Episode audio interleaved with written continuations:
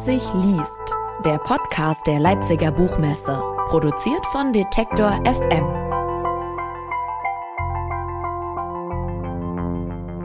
Herzlich willkommen zu einer neuen Ausgabe des Leipzig liest Podcast. Mein Name ist Claudius Niesen und ich freue mich, dass wir Ihnen im Rahmen dieses Podcasts mit Gesprächen, Lesungen und Interviews die Zeit bis zur nächsten Ausgabe der Leipziger Buchmesse im März 2022 ein wenig verkürzen dürfen.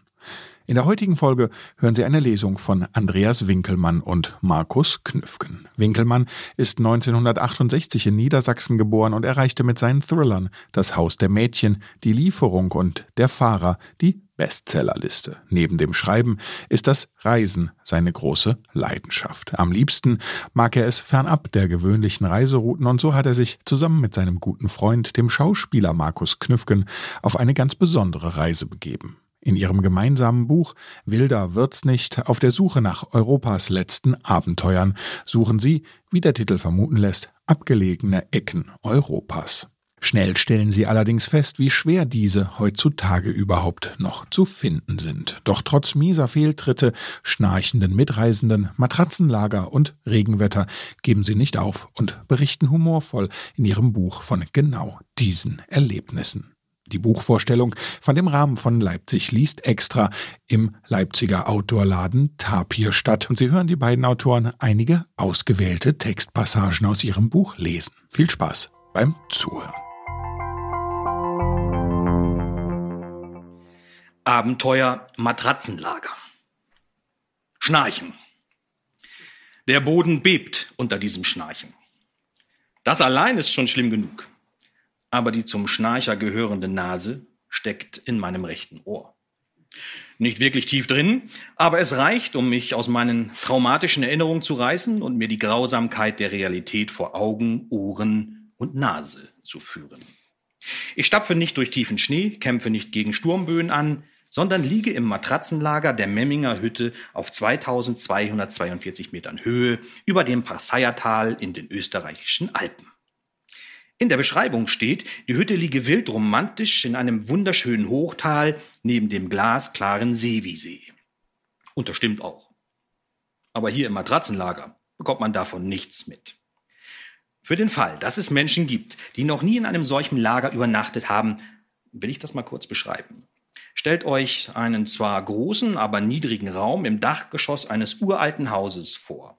In der Mitte ein schmaler Gang rechts und links davon Liegeplatz neben Liegeplatz. Man schläft dort aber nicht getrennt voneinander, sondern dicht beieinander in Reih und Glied auf einer endlos langen Matratze, wie Sardinen in der Büchse.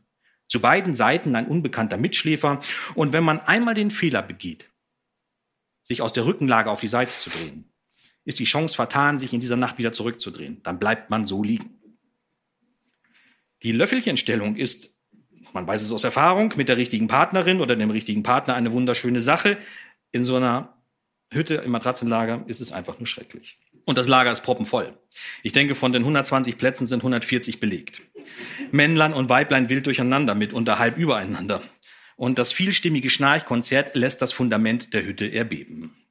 Die Nase meines Lagernachbarn, es handelt sich da übrigens um eine Frau, hat sich in meinen Gehörgang gebohrt, als sie sich umdrehte aber das ist bei weitem nicht das einzige Problem. Der Weg herauf zur Memminger Hütte vom Talort Bach über Mardau dauert fünf Stunden und ist anstrengend. Heute hat uns dazu noch die Sonne geröstet. Alle 140 Wanderer haben ordentlich in ihre Kleidung und Bergstiefel gespitzt.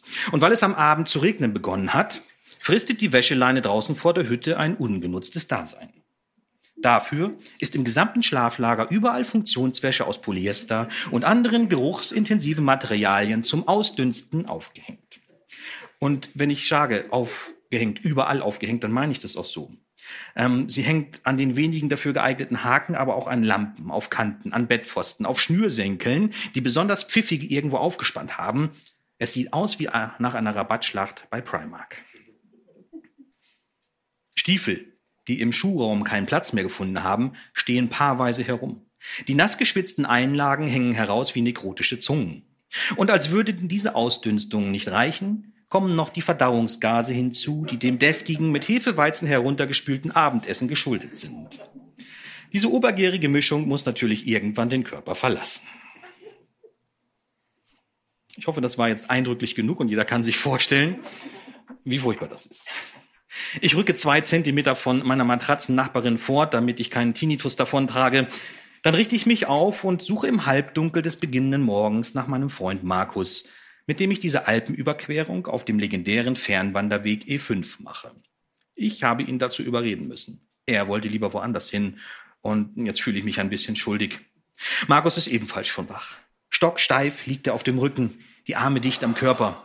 Er hat noch weniger Platz als ich, denn sein Nachbar zur Rechten ist ein echter Kamenzmann, wie wir hier im Norden sagen. Markus wirkt gequält. Seine Gesichtsfarbe hat einen Stich ins Orange, aber das kann auch am Licht liegen. Wortlos verabreden wir uns zur Flucht. Bin ich noch dran, Markus? Du bist noch Bin dran. Ich glaube, da steht jetzt das übernächste Kapitel. Okay. Jetzt, das nächste Kapitel heißt, glaube ich, Gipfelhopping. Gipfelhopping, genau. Es ist noch sehr früh, die Sonne hinter den Berggipfeln noch nicht zu sehen. Die Wärmegewitter des gestrigen Abends sind abgezogen und der wolkenlose Himmel schürt die Hoffnung auf einen wunderschönen Tag. Ich weiß nicht, ob es an dem Matratzenlagertrauma liegt, aber mir kommt die Luft außergewöhnlich klar vor, so als wären wir nicht auf knapp 3000 Metern in den Alpen, sondern auf 6000 Metern im Himalaya. Da ist nichts zwischen uns und dem Horizont. Er scheint zum Greifen nahe, und der Blick über die umliegenden Berge lässt mein Herz gleichmäßiger schlagen und meinen Atem ruhiger werden.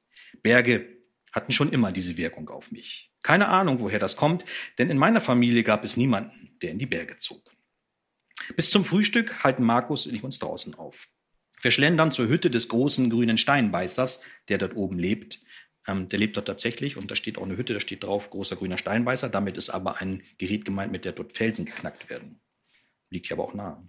Also, schlendern zur Hütte des großen grünen Steinbeißers, der dort oben lebt, und besprechen, sofort nach dem Frühstück aufzubrechen.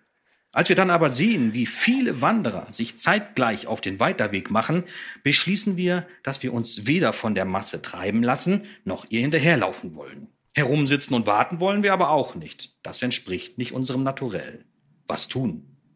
Wir reden mit dem Hüttenwirt, erklären unser Dilemma und unseren Wunsch nach Ruhe und Einsamkeit auf dem Weg. Tja, Jungs, da dürft ihr nicht auf dem E5 laufen. Das ist sozusagen der Jakobsweg der Alpen. Oder ihr hättet vor zehn Jahren herkommen müssen. Da gab's hier droben noch Ruhe und Frieden. Der Blick des Hüttenwirts geht sehnsüchtig zu den benachbarten Gipfeln hinauf. Und ich erkenne, dass er unter dem täglichen Ansturm über die Sommermonate mindestens genauso leidet wie wir. Ich behalte für mich, dass ich tatsächlich vor zehn Jahren zum ersten Mal zu Fuß über die Alpen gestiegen bin. 2010 war das. Damals ließ ich gerade mein altes Leben als Taxifahrer hinter mir und stürzte mich in ein neues als Schriftsteller. Damals war es wirklich ruhig und einsam, und ich muss noch heute oft daran denken, wie frei, ungebunden und wild ich mich gefühlt habe. Ich hatte ein Zelt dabei und habe einige Nächte draußen verbracht, dort, wo es ging. Zweimal wurde ich fortgescheucht, weil wildes Campen in Österreich verboten ist. Freiheit hat dort ihre Grenzen, wo sie dem Geschäftsmodell der Hütteninfrastruktur schadet. Tja, Burschis, nehmt euch zwei Stunden Zeit und besteigt unsere drei Hausgipfel. Rät uns der Hüttenwirt. Die drei Seeköpfe, hinterer, vorderer und mittlerer Seekopf. Da droben ist kein Mensch. Und wenn ihr damit fertig seid, lauft ihr weiter mit der Herde nach Bozen. Markus Blick folgt der Perlenschnur von Wanderern, die sich über die schneebedeckte Flanke des Berges hinauf zur Seescharte zieht, dem Übergang nach Zams. Das ist der nächste Talort auf unserem Weg über die Alpen. Wir schauen uns an, nicken uns wortlos zu Rucksack geschultert und los geht's. Wir wandern, am, wir wandern am großen unteren Seevisee vorbei und geraten unversehens zwischen grasende Steinböcke. Imposante männliche Tiere sind darunter mindestens 100 Kilo schwer und mit mächtigen Hörnern. Wir halten Abstand, weil wir nicht wissen, wie sie reagieren, aber sie nehmen uns lediglich gelassen zur Kenntnis. Über ein steiles Schotterfeld und eine anschließende Felsscharte kommen wir zum mittleren Seevisee, der in einer grandiosen Schlucht ruht. Schließlich steigen wir aus deren Schatten heraus und erreichen den 2718 Meter hohen hinteren Seekopf. Es ist gerade einmal 10 Uhr, der Himmel wolkenlos blau, die Aussicht fantastisch. Wir setzen uns auf einen Felsen und unterhalten uns bei einem zünftigen, mehltrockenen Müsliriegel über die entsetzliche Nacht im Matratzenlager. Oh, also das hat doch wirklich wenig mit Abenteuer, Wildnis und Freiheit zu tun. Hm? Ja, recht hast du. Ich gehe ja den alpinen Teil des Fernwanderwegs E5 dieses Jahr zum dritten Mal und muss feststellen, dass die Faszination mit jedem Mal weniger geworden ist. Markus und ich kennen uns noch nicht lange und dies ist unsere erste gemeinsame Tour. Kennengelernt haben wir uns bei den Dreharbeiten für einen Film, zu dem ich das Drehbuch geschrieben habe. Wir hatten schnell einen guten Draht zueinander und als wir dann herausfanden, dass wir beide Outdoor-Fanatiker sind, war die Idee für eine gemeinsame Tour geboren. Aus dem Film ist leider nie etwas geworden, aber immerhin sind wir beide seitdem befreundet. Das ist viel wert, denn wir sind beide um die 20 Jahre alt, ein Alter, in dem man sich gem Bitte. Ein Alter, in dem man sehr empfindlich reagiert aufs Alter. Ein Alter, in dem man sich gemeinhin keine neuen Freunde mehr sucht. Aber das Schicksal hatte entschieden, dass wir gut zusammenpassen und dem Schicksal kann man vertrauen. Markus, seit vielen Jahren ein erfolgreicher Schauspieler, sollte in dem Film einen alkoholabhängigen Ex-Profiler spielen. Viel mehr noch als äh, für die Schauspielerei schlägt Markus Herz aber für die Natur. Er war schon auf der ganzen Welt unterwegs, von Neuseeland bis Mordor und wieder zurück. Kannst du dich eigentlich noch an den Artikel aus dem Outdoor-Magazin erinnern? Kannst du dich noch daran erinnern, Andreas? Den über den Sarik Nationalpark? genau. Und weißt du auch noch die Überschrift? Warte mal. Europas letzte Wildnis? Richtig. Tja, vielleicht hätten wir lieber dahin gehen sollen, hä? Ja, vielleicht hätten wir das tun sollen. So, und jetzt kommen wir zu den Sünden von Sölden. Das ist tatsächlich ein sehr trauriges Kapitel und deshalb lese ich das vor. Ja. Andreas ist nur für die lustigen Sachen zuständig. Genau. Ich drücke hier mal drauf. Ähm, geht das weiter? Da geht's weiter. Das sind die Sünden von Sölden, das ganz sind eindeutig. Die Sünden von Sölden. Ja. Vorhin hast du noch gesagt, es sieht aus, als ob ich da irgendwie 30 halbe getrunken hätte. Es war aber nur ein Radler. Genau. Also, wie gesagt, Markus hat in dem Film die Rolle eines alkoholkranken Profilers gespielt. Und dort, hat er bewiesen, dort hat er bewiesen, wie sehr gut er in die Rolle Method passt. Acting, man muss sich mit der Rolle beschäftigen. Tja. Die Sünden von Sölden. Der europäische Fernwanderweg E5 führt von der Atlantikküste Frankreichs in der Bretagne bei Pernes nach Verona in Italien. Das alpine Teilstück von Oberstdorf nach Bozen ist als Alpenüberquerung sehr bekannt. Andreas und ich gehen nicht den kompletten E5, sondern nur das alpine Teilstück und auch nur eine leicht verkürzte Variante, die im Schnalztal endet, statt in Bozen. Die nächsten Wandertage nach der Memminger Hütte sind alles in allem wirklich schön. Auch wenn die Nächte in den Hütten eine Belastungsprobe bleiben und ihren Höhepunkt in der heillos überfüllten Braunschweiger Hütte finden. Beim Abendessen ist es so laut, dass man sich anbrüllen muss, um sich unterhalten zu können. Wir sitzen mit drei Jungs Anfang 20 zusammen, von denen mich plötzlich einer anspricht. Er fragt mich, ob es sein kann, dass ich bei einem Film namens Manatu mitgespielt habe. Verwundert bejahe ich seine Frage und daraufhin erklärt er mir, dass er und sein Wanderkumpel die Söhne des Regisseurs sind. Tja, so klein ist die Welt und das ist keine Lüge. das war wirklich so, es war völlig abgefahren. Kinder von Edzard Önneken sind das, mit dem ich diesen Film vor zwölf Jahren gedreht habe, glaube ich. Übrigens hatte ich bis dahin 20 Bücher geschrieben, aber mich hat niemand erkannt. das ändert sich. Ja, aber weiter jetzt. Genau. Ähm, wir unterhalten uns nett, aber verziehen uns nach einem, einem Radler ins Matratzenlager, da wir am nächsten Tag einen frühen Start planen. Am nächsten Morgen sind wir unter den Ersten beim Frühstück und verlassen danach geschwind die Hütte und steigen hinauf zum Pitztaler Jöchel auf 2995 Metern. Und dabei holen wir einen jungen Mann ein, der statt eines Rucksacks sein Mountainbike auf den Schultern trägt. Auf Nachfrage versichert er, in einem Führer gelesen zu haben, dass diese Gegend ideal für Downhill-Touren sei. Kopfschüttelnd lassen wir diesen Verrückten hinter uns. Und wir sind uns sicher, er wird sein Fahrrad den ganzen Weg ins Ötztal hinuntertragen. Vom Pitztaler Jöchel hat man bei gutem Wetter einen wunderschönen Ausblick auf die vollkommen verbaute und brutal misshandelte Bergwelt des Ötztals. Straßen, Skilifte, Beton, Tunnel, Parkplätze. Man kann nicht nur, man sollte wütend werden, wenn man sieht, was der Skitourismus mit den Bergen anstellt. Und man sollte es anprangern. Immer wieder. Gerade in den voranschreitenden Zeiten des Klimawandels muss man hinterfragen, ob diese Art von Freizeitspaß eigentlich noch tolerierbar ist. Wenn nicht genügend natürlicher Schnee fällt, laufen Dutzende Schneekanonen, die mit ihrem Energieverbrauch den Klimawandel beschleunigen, aber dann wiederum durch die Erderwärmung für weniger Schnee sorgen. Stand 2013, das habe ich jetzt wirklich gerade noch mal, steht gar nicht im Buch, bei Wikipedia nachgeschlagen, benötigen alle Schneekanonen Europas zusammen so viel Energie wie eine Stadt mit 150.000 Einwohnern. Und sie verbrauchen in einem Jahr die gleiche Menge an Wasser wie die Millionenstadt Hamburg. Den verheerenden Kreislauf, den wir Menschen in Gang gesetzt haben, kann man gerade hier sehr gut erkennen. Zudem treibt einem der Anblick die Tränen in die Augen. Im Winter, wenn alles tief verschneit ist, dann mag man darüber hinwegsehen können, nicht jedoch im Sommer. Dann liegt der Berg schwer vernarbt da, seiner Majestät und Mystik vollkommen beraubt. Man hat sogar einen Tunnel durch ihn hindurch gebohrt, um zwei Skigebiete miteinander zu verbinden. Den Mittelbergferner Tunnel. Andreas kennt diese asphaltierte Gegend schon von seinen beiden anderen Alpenüberquerungen. Ich nicht und bin über alle Maßen entsetzt. Auf dem weiteren Weg zum Örtchen Wendt ist unsere Unterhaltung von diesem Anblick geprägt. Es muss doch in Europa noch eine echte Wildnis geben, werfe ich ein. Wildnis, für die man nicht in ein Flugzeug steigen muss, die mit der Bahn erreichbar ist oder mit dem Auto, wo es keine dichtmaschige Infrastruktur gibt, keine Premium-Wanderwege mit Gepäckservice und Thalasso-Behandlung am Abend. Gegenden, in denen man als Mensch und Individuum zu sich selber findet und im Einklang mit der Natur unterwegs ist.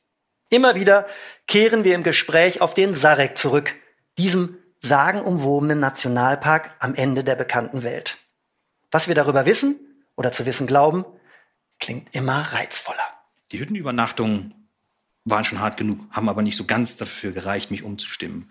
Die Sünden von Sölden dann nochmal zu sehen und von Markus nochmal zu hören zu bekommen, wie schrecklich das aussieht, ähm, haben dann auch wirklich gereicht. Und an dem Punkt, an dem wir jetzt angekommen sind, auf diesem betonierten Parkplatz irgendwo in den Bergen, da war es dann für mich klar, das war jetzt das letzte Mal für mich, dass ich über die Alpen gelaufen bin. Dreimal reichen vielleicht aus. Und nochmal muss nicht sein. Und da war dann der Punkt gekommen, wo ich zu Markus gesagt habe, dann, Markus, lass uns doch den Sarek machen. Aber was ist dann passiert, Andreas? Ja, erstmal ist passiert, also das war ein ganz besonderer Moment, Moment dort oben auf dem Parkplatz. Ähm, Markus hatte mich endlich so weit, äh, dass ich mit ihm in den Sarek gehe. Und das war so ein irgendwie so ein, so ein, so ein Jack London-Moment. Ich habe dann tatsächlich mein Messer von der Hüfte genommen und habe zuerst mir und dann Markus einen kleinen Schnitt in die Handinnenfläche gemacht. Und dann haben wir uns mit den blutenden Händen so diesen High Five gegeben, genau. Blutsbrüderschaft geschworen, dass die wir zusammen den Sarek machen. Egal was kommt. Wir machen den Sarek.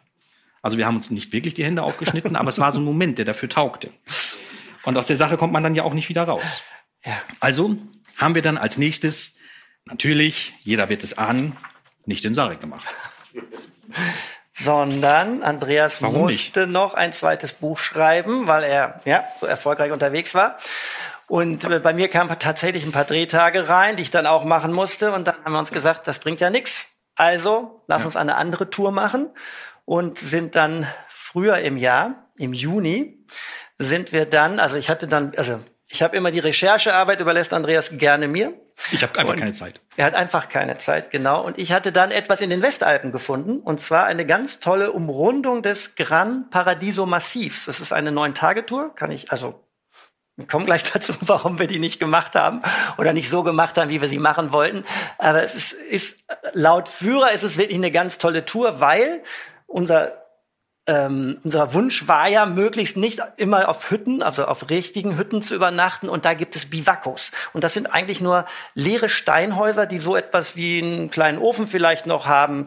Eigentlich auch gar keine Betten, sondern liegt da auf seiner Isomatte auf irgendwelchen Holzbohlen. Und ähm, da ist man eigentlich ganz ich alleine. Und bei dieser Umrundung hätte es, glaube ich, vier Bivakos gegeben und vier bewirtschaftete Hütten. Und das war für uns dann so ein Kompromiss, wo wir uns darauf einigen konnten, sind dort runtergefahren, sind losgewandert und am ersten Tag sind wir dann ja gescheitert, wenn man so will. Also man hätte ja mit ein bisschen Bergerfahrung, die ich eigentlich habe, weil ich in den Alpen schon fast alle Berge bestiegen habe, hätte man wissen können, dass Mitte Juni nach einem schneereichen Winter vielleicht oberhalb von zweieinhalbtausend Metern noch Schnee zu finden ist. Da sah es so aus. Ja, da sah es dann halt eben so aus. Wir sind eben aus der norddeutschen Tiefebene losgefahren. Markus aus Hamburg, ich aus der Nähe von Bremen. Das Wetter war im Juni schon total toll. Wir waren schon sonnengebräunt, sind also praktisch mit Badehose und Latschen auf diesen Berg gestiegen in der Hoffnung, die Tour würde schon klappen. Ja. Wir haben uns auch gar nicht darüber gewundert, dass ganz, ganz viele Menschen auf den Gran Paradiso steigen wollen, aber niemand ihn umrunden will. Das hat uns schon überhaupt nicht gewundert. Und Dann uns hat es auch nicht gewundert, hm? wie viele Leute waren auf dem Campingplatz. Das ist tatsächlich einer hm? der höchsten Campingplätze, der dort in Pont Äh, am Ende der Straße ist wirklich so, die Straße ist zu Ende. Man kommt noch durch so ein Geisterdorf, wo keiner mehr lebt, ganz schmal. Wir waren mit einem Camper unterwegs, mit Andreas Camper und sind also wirklich kaum zwischen zwei alten, verfallenen mhm. Häusern durchgekommen. Und dann öffnete sich das Tal wieder ein bisschen, war ein riesiger Campingplatz ein riesiger, also, also Gra eine riesige Grasfläche, wo man sein Campingmobil abstellen konnte. Und wie viele Leute waren auf dem Campingplatz? Ja, es war original niemand da. Äh, das habe ich auch noch nicht erlebt, dass ich mit dem Camper auf einen Campingplatz komme, der meiner Meinung nach vielleicht sogar der schönste Campingplatz der Welt in dem Moment, weil, weil, weil er äh, in, in dem Talschluss liegt und man dahinter die riesigen Berge aufsteigen sieht und es stehen da keine Zelte, keine Wohnwagen, keine Busse, nichts, alles frei. Ähm, da haben wir uns auch nicht gewundert. Wir haben uns auch nicht gewundert, dass der Inhaber des Campingplatzes gerade damit beschäftigt war, noch die Lampen anzuschrauben und uns sagte, er hat heute gerade aufgemacht. Nee, haben wir uns Dann haben wir ihm ganz cool, so cool wie wir sind, haben wir ihm gesagt, radebrechend auf Englisch, ja, wir lassen jetzt mal den Camper hier stehen und gehen neun Tage um den Gran Paradiso, ob wir ein bisschen auf das Auto aufpassen können. Ja, ja, mach mal. Sagt, ja, ja, genau. Und sind genau. losgelaufen. Und sind ähm, oberhalb von zweieinhalbtausend Metern quasi bei jedem da Schritt. Da sind wir gekommen, ne? Ja, genau, genau, da sind wir gekommen, da war noch grün. Noch grün. Und ab hier war alles. Da sind wir dann quasi bei jedem Schritt so bis ungefähr bis hierhin in den Schnee eingebrochen. Also Markus deutlich tiefer, weil er viel schwerer ist als ich. SOS, ähm, schlank ohne Sport. Ja. Und äh, haben dann die erste Hütte erreicht, die eigentlich schon hätte bewirtschaftet sein sollte, aber noch bis zur Dachkante im Schnee steckte. Dort haben wir dann eine Nacht im Winterlager verbracht, nur wir beiden allein, und uns ist klar geworden, dass die, äh, dass die beiden großartigen Helden Cliff und Hänger, also wir haben, wir haben Wandernamen. Jeder Wanderer hat auch einen Wandernamen. Also er ist Hänger und ich bin Cliff. Dass Cliff und Hänger auf dieser Tour gescheitert sind und uns blieb nichts anderes übrig, als am nächsten Morgen wieder abzusteigen, die Tour abzubrechen. Was wir uns aber auf keinen Fall nehmen lassen wollten, war, den Gran Paradiso noch zu besteigen. Also wenn man schon mal da vor Ort ist, dann muss man unbedingt auf diesen magischen 4000er. Also Markus und ich sind jetzt zurück auf dem Campingplatz. Ähm, äh, wir haben dem, dem Campingplatzinhaber gerade erzählt, dass wir gescheitert sind und er hat uns geantwortet, das hätte er uns gleich sagen können. hätte er ja auch mal machen können, bevor wir losgelaufen sind. und da flitzen wir uns jetzt vor meinem Campingbus in der Sonne und studieren die Informationen rund um den Aufstieg zum Gipfel. Schließlich wollen wir gut vorbereitet sein und nicht wieder scheitern. Die erste Information, die uns auffällt, klingt nicht gut. Da der Gran Paradiso der am einfachsten zu besteigende 4000er der Alpen ist, ist er dementsprechend viel begangen. Und alle, die von Pont aus hinauf wollen, müssen eine Nacht in der Schutzhütte Rifugio Vittorie Emanuel II verbringen, denn für eine Tagestour ist der Aufstieg zu lang.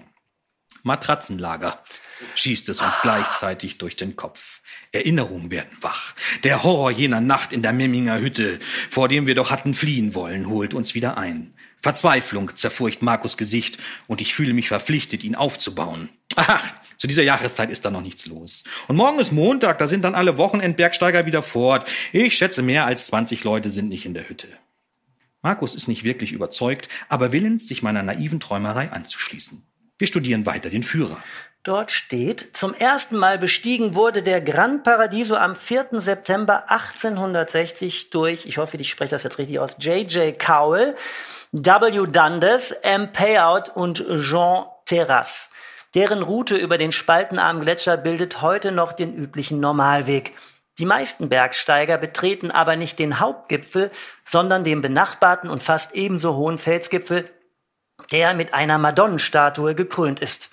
An den letzten zehn ausgesetzten Metern kommt es dabei aufgrund des großen Andrangs im Begegnungsverkehr häufig zu heiklen Szenen. Begegnungsverkehr? Großer Andrang, heikle Szenen. Markus und ich schauen uns an, Zweifel im Blick. Auf der Suche nach Europas letzten Abenteuern sind wir hier gelandet. Aber werden wir fündig oder erwartet uns eine Enttäuschung? Oh, wir hätten doch in den Sarek gehen sollen. Wird schon, sage ich und bemühe mich um Überzeugungskraft. Wir sehen, da oben ist kaum jemand. Mhm. Doch gegen Mittag des nächsten Tages erreichen wir nach knapp drei Stunden Aufstieg das Rifugio Emanuele und es ist voll wie in einem Bienenschlag. Auf der Terrasse spreizt und streckt sich das Bergsteigervolk in der Sonne. Verschwitzte Kleidung hängt allerorten über den Holzgeländern, am Boden wabert leichter Nebel, der aus den zum Trocknen aufgestellten Bergschuhen steigt. An den Tischen sieht man nackte Oberkörper mit zum Teil stark behaarten Rücken. Manch einer ist dreist genug, seine nackten Füße irgendwo draufzulegen und rücksichtslos schundige Fersen zu präsentieren. Der erste Schock sitzt tief bei Markus und mir. Ich kämpfe den Impuls, nieder auf dem Hacken kehrt zu machen. Packe Markus, der genau das tun will, am Schlafittchen und schleife ihn in die Hütte. Lass mich, ich will nicht. Mit gehangen, mit gefangen, fahre ich ihn an. Wir warten 20 Minuten darauf, dass man uns einen Schlafplatz zuweist. Doch der dafür zuständige Mitarbeiter telefoniert und findet kein Ende. Und weil wir schließlich drängeln, bekommen wir einen furchtbaren Schlafplatz ganz oben unterm Dach, wo man nicht aufrecht stehen kann und es stickig und warm ist. Ich habe schon in so einigen Matratzenlagern gelitten, aber dieses hier ist das Kurioseste. Die niedrigen Deckenbalken sind voller Dellen von harten Bergsteigerschädeln, die morgens in der Dunkelheit dagegen gestoßen sind. Markus und ich werfen unsere Hüttenschlafsäcke auf die uns zugewiesenen Plätze und beschließen, den restlichen Tag in Sarkasmus zu verbringen. Zurück auf der Terrasse üben Markus und ich uns in der hohen Kunst des Beobachtens. Wie zuvor schon gesagt, natürlich sarkastisch. Wir teilen die große Gruppe der Anwesenden in Stereotype auf. Der Extremist. Behängt von oben bis unten mit Seil, Karabinern, Eisschrauben, Eispickel, Steigeisen, Helm und Schneeschuhen am Ultralight Hochalpin-Rucksack. Bekleidet mit dem Besten vom Besten, was Hardshell und Gore-Tex hergeben. An den Füßen knallbunte Expeditions-Bergsteigerstiefel. Die gesamte Ausrüstung hat den Wert eines Kleinwagens. Der Extremist trägt aber kein Gramm zu viel Ausrüstung mit sich herum und genauso verhält es sich mit ihm selbst. Er ist asketisch und austrainiert bis in die Fingerkuppen. Sein sonnenverbranntes Gesicht zeugt von der intensiven Höhensonne, der er sich hier oben dauernd aussetzt. Und in dieser harten braunen Fläche leuchten die perfekten Zähne mit dem Schnee um die Wette. Seine Hightech-Sonnenbrille nimmt er auch nachts im Schlafsack nicht ab. Er ist der König der Bergsportler und redet nur mit seinesgleichen. Er ignoriert das Fußvolk und nimmt das Hüttenleben als notwendiges Übel hin, um sein Ziel zu erreichen. Das ist natürlich nicht der schnöde Gipfel des Gran Paradiso. Nein, er klettert am gefrorenen Wasserfall oder der noch nicht durchstiegenen Nordwestwand, von der er sich dann anschließend mit dem Fallschirm in die Tiefe stürzt. Aber es gibt doch noch den Normalo. Ob Familienvater mit Anhang, Student, der auch mal was erleben will, oder zwei mittelalte Männer aus der norddeutschen Tiefebene. Der Normalo ist auf der Suche nach einer sportlichen Herausforderung, verknüpft, verknüpft mit einem besonderen Naturerlebnis. Mitunter genießt der Normalo sogar den Trubel auf der Hütte, tauscht sich aus und macht aus der Sache ein Gemeinschaftserlebnis. Oft bleibt er aber auch für sich. Der Normalo schaut ehrfürchtig zum Extremisten auf und weiß doch, er wird niemals so sein, denn er hat Frau und Kinder zu Hause und die möchte er unbedingt wiedersehen. Seine Ausrüstung variiert je nach Geldbeutel von 20 Jahre alt bis gestern gekauft. Er lässt sich kein X für ein U vormachen und ist der Realist unter den Hüttengästen. Der Tourist. Durch irgendeine Schnapsidee hat der Tourist plötzlich den Drang verspürt, während seines Urlaubs in einem Vier-Sterne-Hotel einen der umliegenden Gipfel zu besteigen. Weder ist er adäquat ausgerüstet, noch verfügt er über die nötige Kondition und Konstitution. Mit Badeschlappen oder Espandrillos, in T-Shirt und ohne wetterfeste Jacke sollte man nicht wirklich auf einen Berg steigen. Was er weiß, aber ignoriert. Meist bekommt der Tourist nach einer solch unüberlegten Tour aber die meiste Presse, weil man seine Leiche aus einer Klamm, einem Wildbach oder einer Gletscherspalte geborgen hat. Der Fachmann. Er ist eine ganz besonders nervige Spezies. Der Fachmann war schon überall hat die krassesten Abenteuer erlebt, parliert darüber aber, als seien es Spaziergänge gewesen, die ihm nicht mehr als ein Lächeln abgerungen haben. Der Fachmann ist ein begnadeter Redner, aber der schlechteste Zuhörer, den man sich nur vorstellen kann. Wenn ihm nicht der ganze Tisch zuhört, und der Benachbarte möglichst auch noch, verliert er schnell die Lust und stürzt sich auf andere Opfer. Am liebsten ist ihm der Bewunderer, und er ist deshalb häufig im Doppelpack mit ihm zu finden. Der Bewunderer. Er findet sich stets an der Seite des Fachmanns, wedelt die ganze Zeit mit dem Schwanz und hechelt sein selbst erwähltes Herrchen an. Er ist devot und lässt die Ergüsse des Fachmanns über sich ergehen, ohne mit der Wimper zu zucken oder selbst das Wort zu ergreifen. Tut er es doch, dann nur mit den Worten wie Nein, echt, Wahnsinn, cool. Ja, und mit so einem Pärchen sitzen Markus und ich auf einer Bierbank und genießen unseren Cappuccino. Der Fachmann doziert über seine Heldentaten und der Bewunderer nickt mit dem Kopf und sieht dabei aus wie ein Wackeldackel auf einer Buckelpiste. Nach einer halben Stunde wird es Markus und mir zu bunt. Wir verabschieden uns höflich und lassen die beiden allein am Tisch zurück. Nachträglich wird uns auch klar, warum sie vorher schon allein dort saßen. Zurück in der Hütte fragen wir den Wirt, wie viele seiner Gäste voraussichtlich am nächsten Morgen auf den Gran Paradiso steigen. Äh, die meisten. Und was bedeutet das in Zahlen? Äh, 60er. Ein kurzer Schockmoment vergeht schweigend. Wann ist der beste Zeitpunkt aufzubrechen, frage ich. Der Hüttenwirt verrät uns, dass die normale Aufstiegszeit so gegen 4 Uhr morgens ist. Wecken ist um halb vier, danach wird gefrühstückt und die Seilschaften oder Individualisten machen sich auf den Weg zur Besteigung. 60. 60er. Markus und ich ziehen uns zu einem konspirativen Treffen in eine dunkle Ecke zurück, in der uns niemand belauschen kann. Sag mal, hast du Lust, mit all den anderen zusammen auf den Gipfel zu steigen? Nee, wir brauchen ungefähr vier Stunden bis zum Gipfel, denke ich laut nach. Die Sonne geht gegen sechs auf. Wie wäre es denn, wenn wir schon um zwei Uhr aufstehen und ohne Frühstück sofort losgehen? Dann haben wir einen ordentlichen Vorsprung und den Gipfel vielleicht einen Moment für uns allein. Hey, geniale Idee.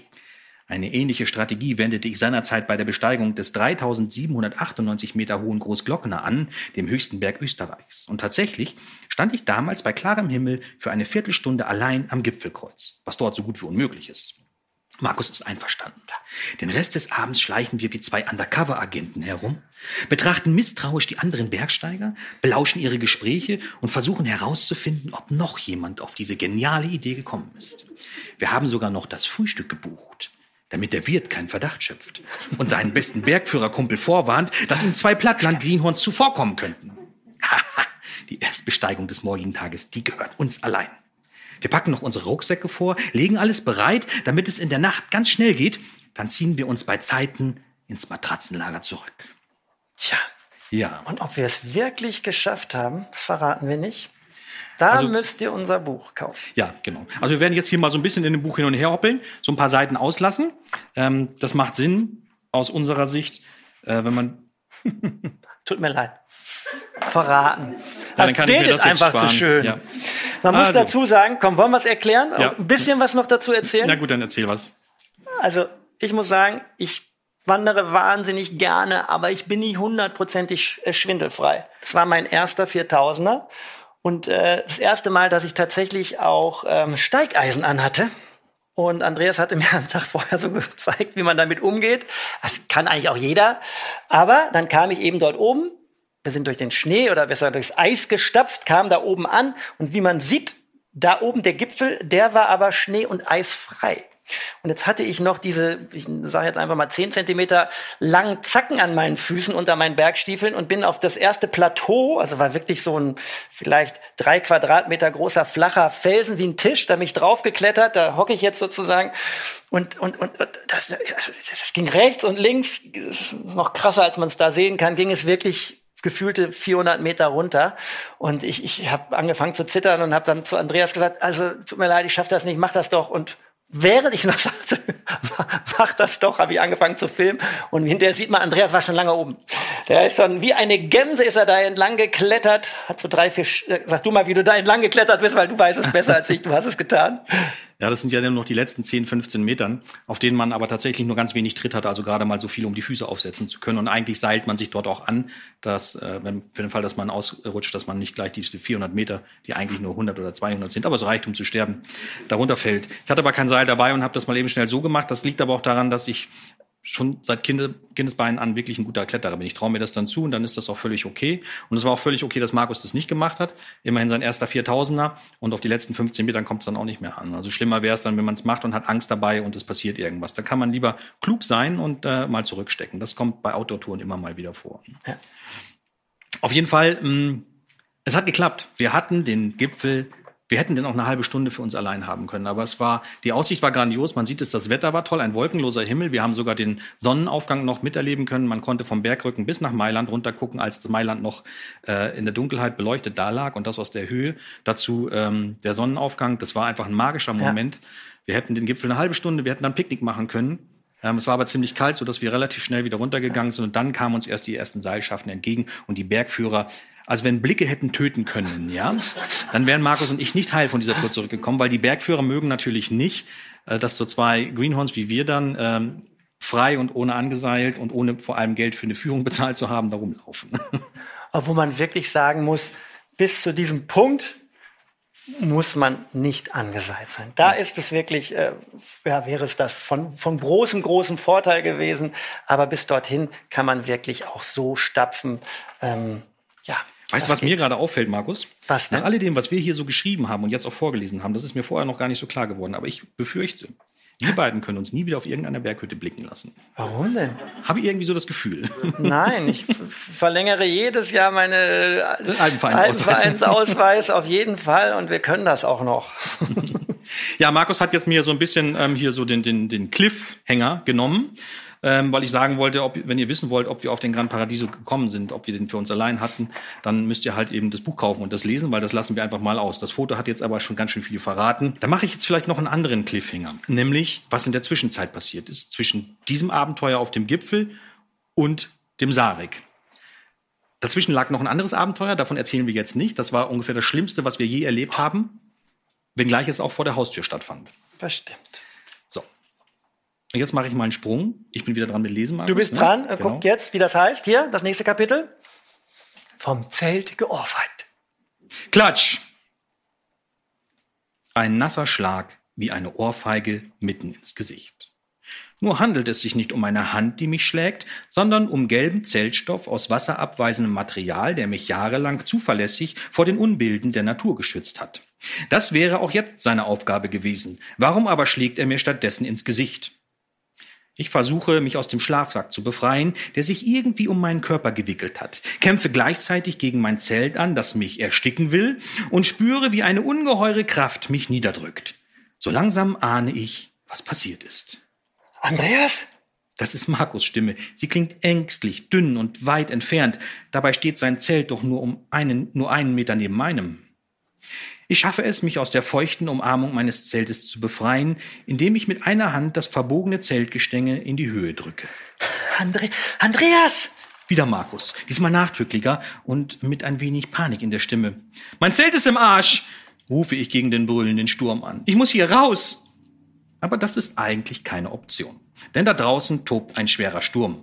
Es regnet. Die Temperatur liegt knapp über dem Gefrierpunkt. Wenn ich jetzt das Zelt verlasse, bin ich binnen Sekunden nass bis auf die Haut und habe keine Chance, mich irgendwo zu trocknen. Ich würde wohl schlicht und einfach erfrieren.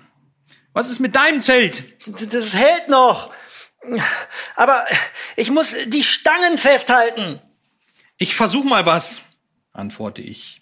Ich schalte meine Stirnlampe ein und suche im Zeltdach nach den dünnen Stangen aus Aluminium, die sich an zwei Stellen überkreuzen und so eine halbgeodätische Konstruktion bilden. Stabil und sicher, aber nicht für einen solchen Sturm gemacht. Ich finde die Überkreuzungsstelle und drücke sie nach außen, um die verbogenen Stangen in ihre ursprüngliche Position zu bringen. Dabei darf ich aber nicht zu stark drücken, sonst, würde, sonst würden sie brechen. Wir können jetzt hier nicht raus! Ich weiß, ächze ich und stemme mich gegen eine besonders schwere Sturmböe. Ich friere am ganzen Körper, meine Zähne schlagen trotz der Anstrengung bibbernd aufeinander. Mühsam krieche ich in den Schlafsack zurück, wechselweise einen Arm immer gegen das Zelt gestemmt, und ich frage mich, warum ich mir das hier antue. Wie gemütlich war es doch im Matratzenlager der Memminger Hütte gewesen. Was war nur passiert? Die Antwort auf diese Frage ist einfach. Wir sind im Sarek. Andreas und ich haben wahrgemacht, wovon wir so lange geträumt haben. Und jetzt ist ein Albtraum daraus geworden. Vor drei Tagen sind wir an der Fjellstation Salto Luokta gestartet und es war von Beginn an eine echte Tortur. Wie konnten wir nur glauben, dass der Sarek eine tolle Wanderdestination ist?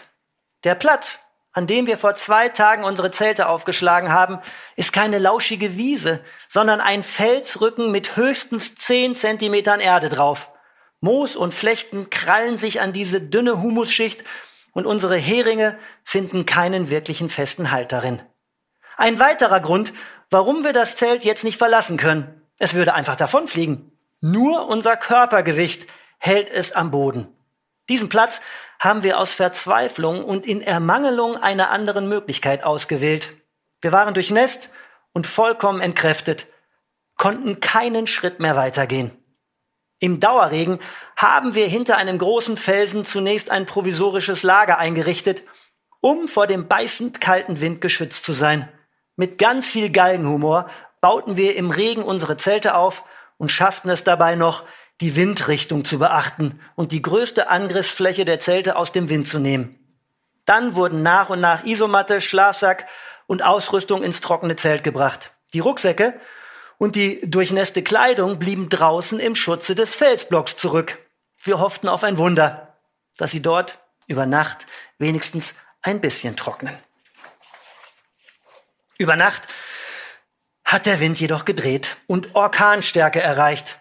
Das passiert gar nicht mal so selten hier oben. Eine Stunde halten Andreas und ich es noch in unseren Zelten aus, kämpfen gegen den Sturm, der immer stärker wird, wollen eigentlich nicht hinaus, aber uns ist natürlich klar, dass wir irgendwann handeln müssen.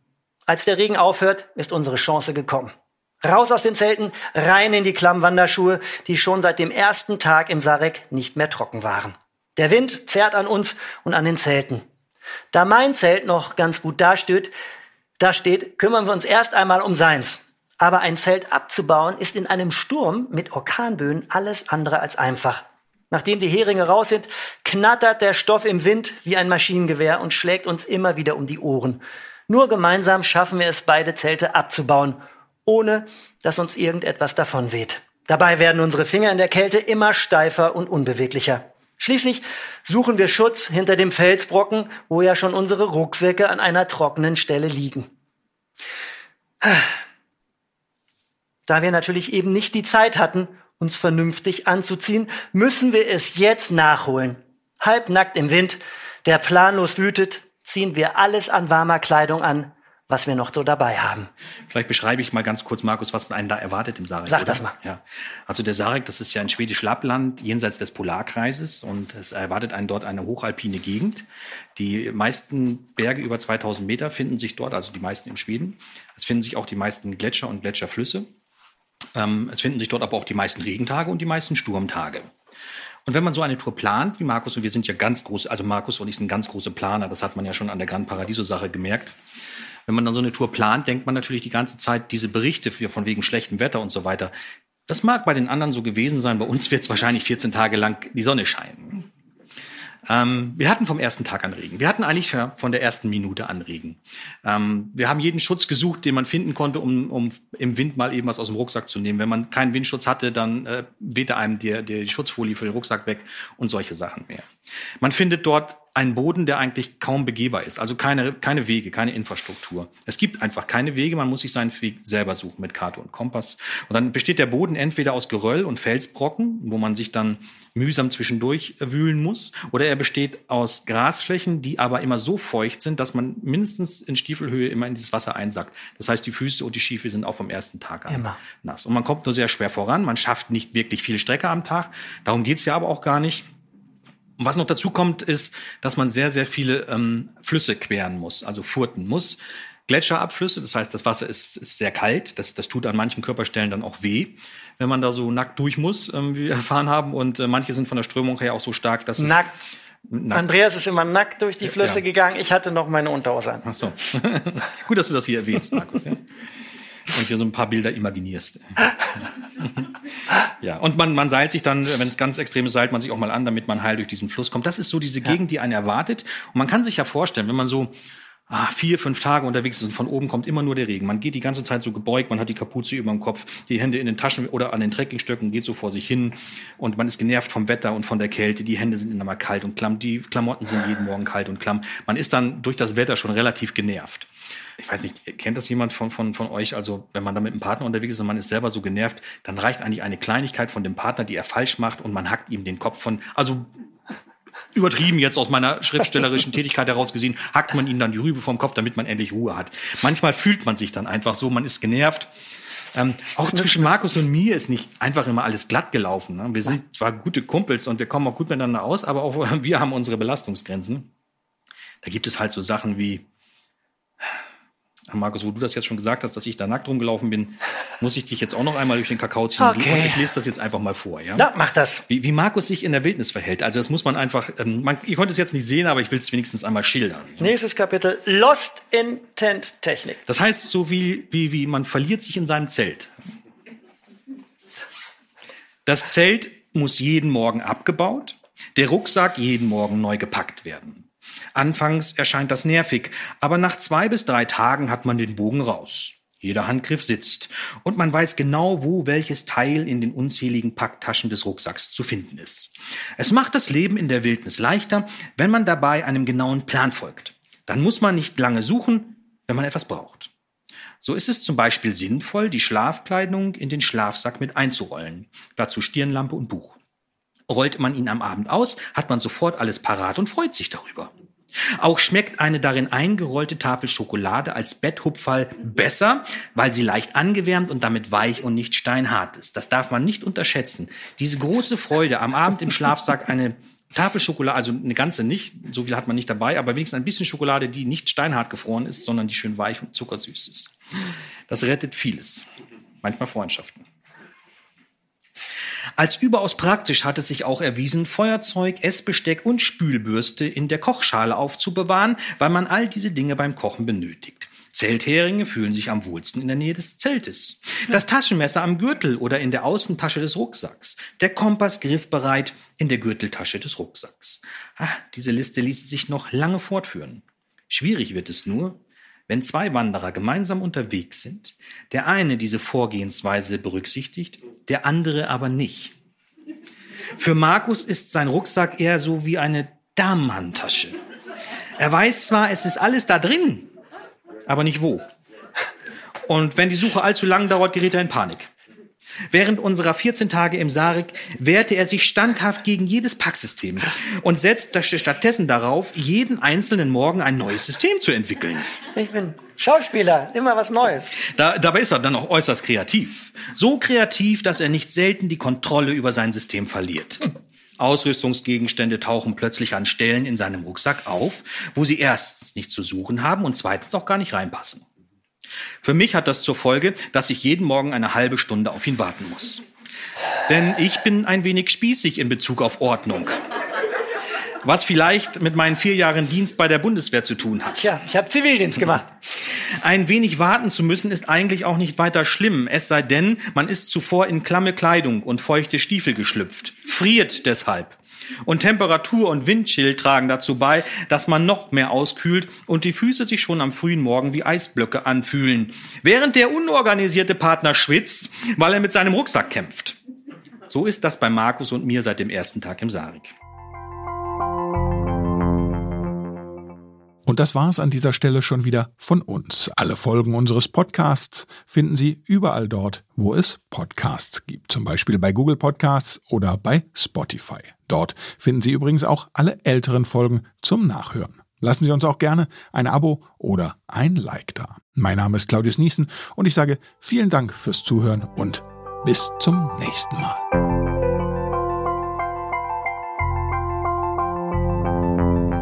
Leipzig liest, der Podcast der Leipziger Buchmesse, produziert von Detektor FM.